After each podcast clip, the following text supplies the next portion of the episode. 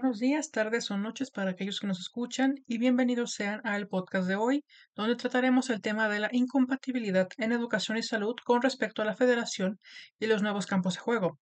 Aquí discutiremos las razones del por qué la educación y la salud son tan difíciles de tratar y administrar desde el punto de vista del pacto federativo y por qué es importante repensar en nuevos espacios de discusión para estos temas o cualquier otro que se atañe a la vida social y política así como una reflexión de cómo se pueden gestionar ambos rubros. Finalmente, se darán algunas palabras a forma de conclusión y cierre del capítulo. Eh, para ello, eh, me parece importante que tengamos muy en cuenta el concepto de federalismo, pues este nos ayudará a tener un panorama mucho más amplio de lo que implica la educación y salud en países tan complejos eh, como México, y bueno, pues en ese mismo sentido también me parece fundamental tener en claro que pues a pesar de las múltiples y diversas teorías que existen respecto a lo que es o lo que no es el federalismo, pues quizás sería muy reduccionista hablar de este concepto como un manual o como una especie de instructivo. Mm, creo que no debería pensarse eh, al federalismo como algo tan cuadrado y tan lineal. Em, hemos hablado que eh, a pesar de que, por ejemplo, Estados Unidos es un país eh, federalista, al igual que México, pues no tiene la misma funcionalidad, ¿no? A pesar de que un autor escriba sobre federalismo, pues quizá lo va a escribir a partir de la concepción que tiene del federalismo estadounidense y no de lo que es el federalismo mexicano, ¿no?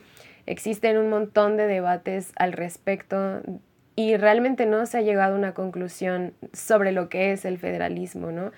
Creo que más bien es, tener en cuenta em, las realidades y las necesidades de las sociedades y de los países, pues para que tengan como mayor funcionalidad, sobre todo en ámbitos tan básicos como lo es la salud y la educación, ¿no? Em, y justamente es aquí en donde encuentro eh, el problema de que muchos ámbitos no sean funcionales porque siento que muchas veces caemos en esos vicios o en esas trampas de comparaciones en cuanto a realidades, ¿no? Sobre todo a partir de, de las teorías. Entonces, pues justo creo que esta reflexión y esta conversación va en torno no solamente a ver cómo es que han existido eh, cambios en la centralización o descentralización de, ámbitos como la salud y la educación, sino también hacer una reflexión eh, sobre las nuevas discusiones y las nuevas reflexiones que se tienen que tomar en cuenta para que pues, puedan resolverse ciertos conflictos de, de las sociedades actuales, ¿no? En específico de la mexicana. Para esto les estaremos acompañando sus servidoras Tamara Nicole Piñera Luna e Isis Juárez Rosales, ambas estudiantes de la Facultad de Ciencias Políticas y Sociales de la UNAM y en la clase de Federalismo y Gobiernos Locales con el profesor Juan Jacob Villegómez Salgado. Ahora bien, Primeramente, abordaremos las cuestiones que atañen a la educación y las cuales estará exponiendo la compañera Tamara, y posteriormente se hablará de lo referente a la salud con la compañera Isis. Finalmente se darán las conclusiones de ambas. Pues bien, eh, para empezar a hablar eh, sobre el ámbito educativo, me parece importante mencionar que la educación se fue centralizando a partir de la creación de la Secretaría de Educación Pública, la SEP, alrededor de 1923 antes de esto, los planteles se encontraban dispersos por todo el país y en cuestiones de administración, pues no, no era muy funcional. Eh, fue gracias a este suceso que la planeación, la operación de los servicios y administración comenzaron a manejarse desde la capital del país, lo cual evidentemente resultó en una, en una centralización bastante fuerte lo cual no tuvo buenos resultados porque la educación no era de muy buena calidad, presentaba muchas deficiencias y pues la administración tampoco era la mejor. Por lo que a finales de los años 70 el Poder Ejecutivo comenzó un proceso de descentralización y digamos que fue a partir de esto que los estados adquirieron mayor presencia en temas de administración y distribución del servicio. Sin embargo, aunque ya tenían mm, más funciones y, recursos, pues no habían obtenido una total autonomía. Eh, se encontraban bastante limitados. Y pues justo en este punto eh, creo que llegamos a, a, una pregunta clave y guía sobre todo para este podcast, pero que también me parece una pregunta un tanto compleja en cuanto a su respuesta y en ese mismo sentido también me parece que cualquier argumento que intentemos dar sería, sería muy reduccionista, ¿no? La pregunta es si sería ideal que la educación fuera centralizada o descentralizada.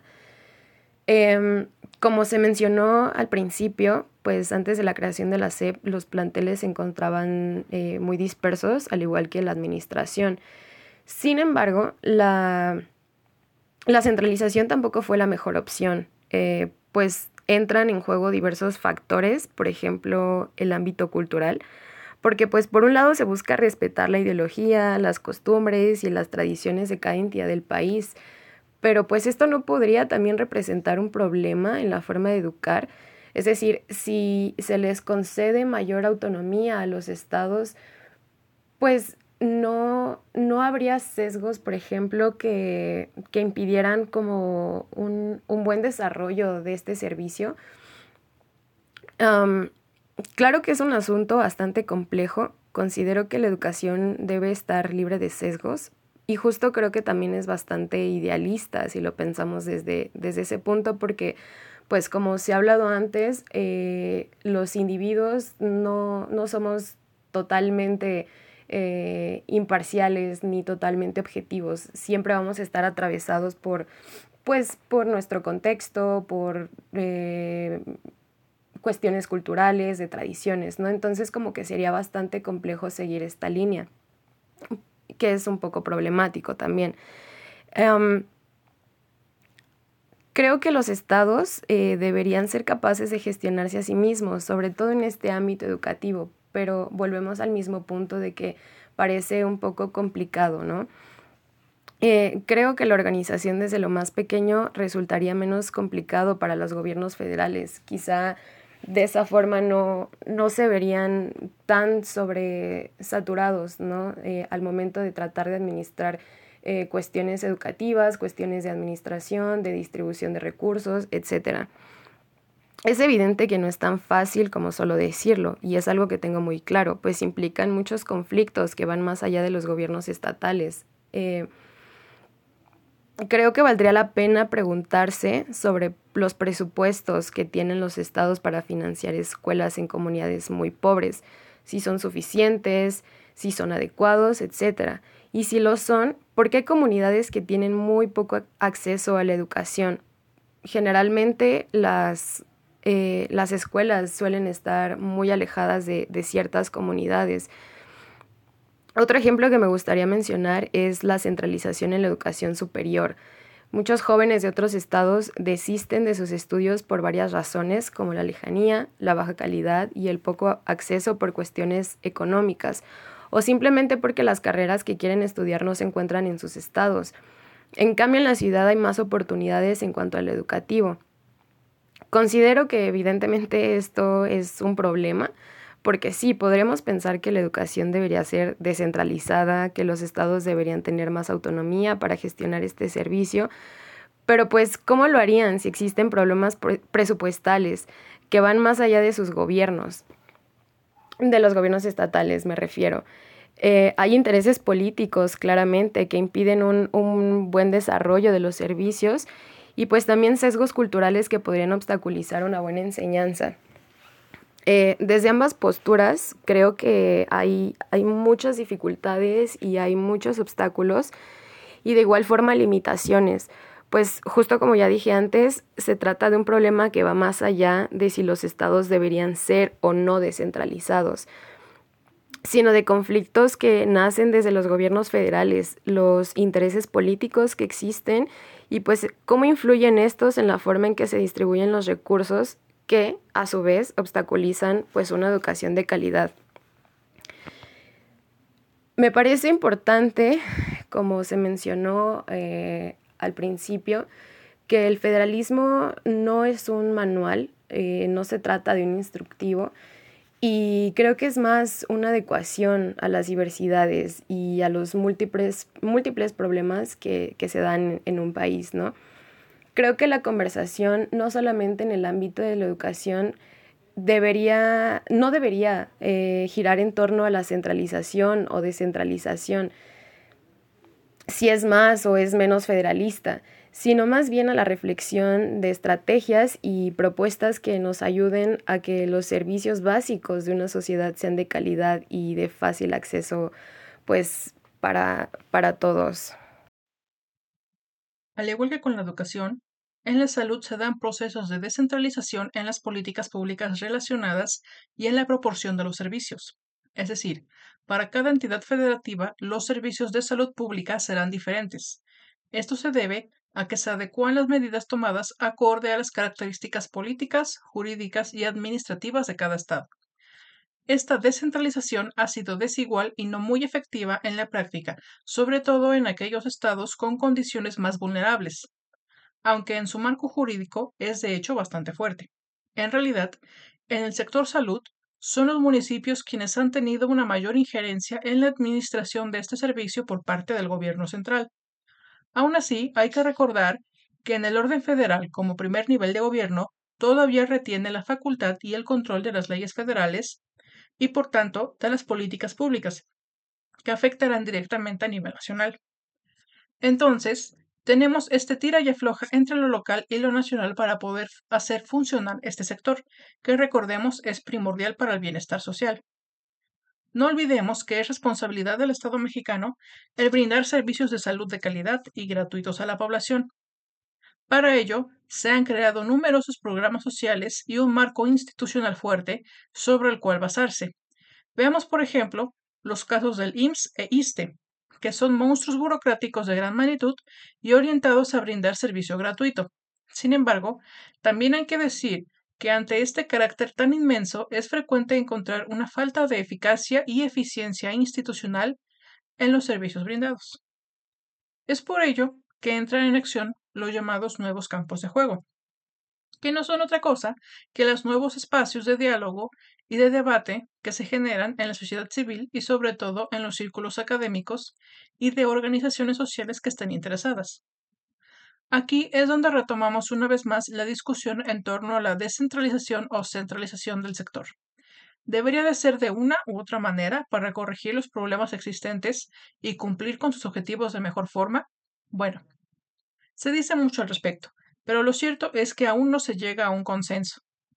El Congreso de la Unión ha dejado de ser el espacio primordial para debatir este tema por muchos motivos, ya sea porque no es una prioridad para el gobierno en turno, hay intereses o alianzas políticas que tampoco precisan tratar el tema, el presupuesto está destinado a otros asuntos, la agenda legislativa está llena, etc.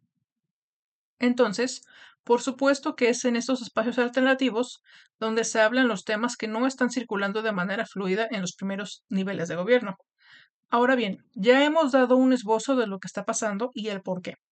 Sin embargo, en aras de no perder de vista la calidad humanitaria del asunto y no solo verlo desde una perspectiva administrativa, hay que darse cuenta de que este problema afecta directamente a las personas, a todos y todas aquellas que por vivir en zonas menos favorecidas por la distribución federal no poseen la oportunidad de servicios básicos como el de la salud, lo que también incluye en gran medida otras variantes como el agua potable, un drenaje, una vivienda digna, una alimentación balanceada y suficiente, etc.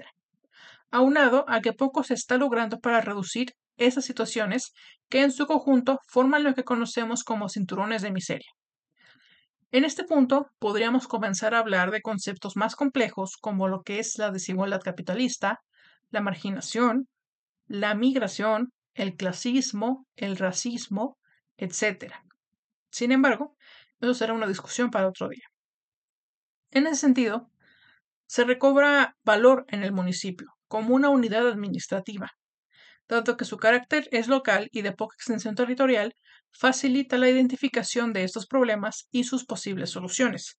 Lamentablemente, los municipios tienen poca capacidad para decidir qué es lo que se hará en sus propios territorios, y mucho menos cuánto presupuesto se les va a destinar siendo muy pocos los municipios en los que de hecho se reconoce una unidad de gobierno jurídicamente constituida. Así incluso cuando aumenta la capacidad de distribución en los municipios, los recursos continúan estando etiquetados con objetivos específicos considerados por la entidad federativa del que forma parte. Es decir, la decisión final de lo que se hace, cómo se hace y por qué se hace será del Estado y del Gobierno central. Esto se debe en parte a que los intentos de una descentralización administrativa más profunda han fracasado, desde las propuestas de reforma hasta las puestas en marcha de este tipo de iniciativas, hechas a largo plazo y que terminan por crear contradicciones de diferentes tipos desde los objetivos, la intensidad con la que se aplica en contextos determinados, fuertes desequilibrios y contrastes sociales en los que no termina de encajar. Como hemos visto, esta incompatibilidad en el sector salud con los tres niveles de gobierno, en un sentido en el que sencillamente no se ponen de acuerdo, es una problemática multinivel de muchas aristas. Y es sobre todo por como ya se mencionó, no existe un federalismo perfecto ni tampoco una guía de ningún tipo de cómo se deben resolver idealmente problemas tan concretos desde el punto de vista federal. Pero eso no es todo. Otras incompatibilidades se asientan en el mismo fondo del barril y forman en su conjunto los problemas y debates más vivaces en torno a la cuestión federal y cómo vivimos con ella. Claro que una gran parte de todo este asunto se debe a procesos y hechos históricos, que configuraron el sistema político en el que hoy estamos charlando. Pero por otro lado, es valioso pensar que el día a día estamos creciendo y tratando de mejorar desde las estructuras de gobierno, las sociales y las culturales. Claro que el laberinto del sector salud no se queda atrás, pues no son solo los científicos y el personal médico los que se esfuerzan día a día, también es responsabilidad de los gobernantes y de nuestros representantes continuar avanzando con paso firme en la búsqueda del bien común. Una vez más, no se trata de si es la descentralización la mejor manera de administrar la salud de la población, sino cómo lograr que toda la población tenga acceso a la salud. La perspectiva federalista es una forma de verlo, pero no debemos cegarnos ni cerrarnos a considerar solo un punto de vista, pues así como hay muchas formas de concebir el federalismo, también hay diversidad de maneras de abordar el problema. Esta tarea entonces es de los nuevos campos de juego, el de poner soluciones creativas e incluyentes que sean capaces de vislumbrar un panorama completo a la luz de un país diverso en su gente, en su geografía, en su cultura y en sus percepciones. De igual forma, desde los primeros niveles de gobierno se deben de abrir estos espacios y permitir el debate de sus resultados, así como sentarse a escuchar los problemas de quienes más necesitan ser escuchados, o se hace desde el nivel local. Pues bien, después de esta breve reflexión en cuanto a salud y educación en un país federalista, pues podemos observar que, que sí han existido cambios y que han existido muchos intentos por centralizar, por descentralizar, para que haya una mejor eh, funcionalidad de, de estos ámbitos. Sin embargo, pues hay muchísimos retos todavía, ¿no? Tanto para los gobiernos federales como para los gobiernos estatales. Y pues la verdad es que no me gustaría decir si una sociedad, o bueno, más bien si estos ámbitos deberían estar centralizados o descentralizados, porque justamente como había mencionado al principio, me parece que sería muy reduccionista y sería intentar enfrascar eh, algo tan complejo en conceptos que no alcanzan a abarcar como toda esta realidad, ¿no? Porque justamente no es tan sencillo como decirlo, sino más bien pues es tener en cuenta todo lo que conlleva, ¿no? Y, y todos los ámbitos, tanto culturales como de tradiciones eh, y de diversidades sobre todo. Creo que uno de los principios básicos del federalismo es el respeto a la diversidad de, de las comunidades o de las ideologías que, pues, que forman parte de él, ¿no? En ese mismo sentido, creo que no deberíamos enfrascarnos en discusiones poco prácticas, sino justo pues observar las necesidades de las sociedades y crear estrategias que ofrezcan mayores oportunidades de acceso a servicios básicos. Pues porque justo se supone que uno de los principios básicos del Estado es proveer de, de, educación, de salud, de bienestar a, pues a, sus habitantes, ¿no?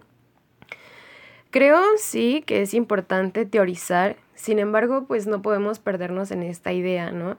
Las sociedades son bastante complejas y creo que las coyunturas actuales nos sobrepasan, por lo que sí deberíamos como acompañarnos de esta teoría, de las teorías en general, eh, pero más bien mirar hacia adentro, ¿no? Mirar lo que no está funcionando y pues tampoco caer en el error de comparar eh, a las sociedades, ¿no? No podríamos hablar que el federalismo mexicano es el mismo que el federalismo estadounidense, son realidades totalmente diferentes, con necesidades totalmente diferentes y creo que caer en este error de comparación y, y demás sería un error, ¿no? Y sería incluso hasta contraproducente. Entonces, pues por mi parte sería todo y gracias.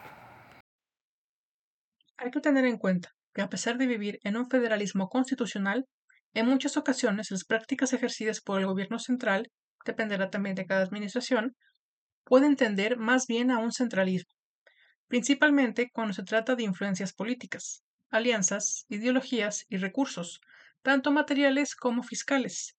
La educación y la salud necesariamente se ven envueltas en estas dinámicas de poder, así como también se ven influidas por los procesos sociales cambiantes propios de una sociedad moderna. Como se ha estado discutiendo en este espacio, corresponde a los nuevos campos de juego y a la sociedad civil involucrada el pensar y repensar en las posibles soluciones a estas problemáticas en conjunto con el apoyo de la Federación y el Gobierno central. Si bien existen distintas estrategias y herramientas de contacto entre los órganos legislativos y la ciudadanía, como lo pueden ser el Parlamento abierto o el presupuesto participativo, es de gran importancia el difundir y crear más mecanismos que lleguen a atacar las raíces del problema, así como políticas públicas enfocadas a regular los asuntos que están causando conflicto, tanto en los sectores de los que hemos estado hablando como en el resto de los sectores.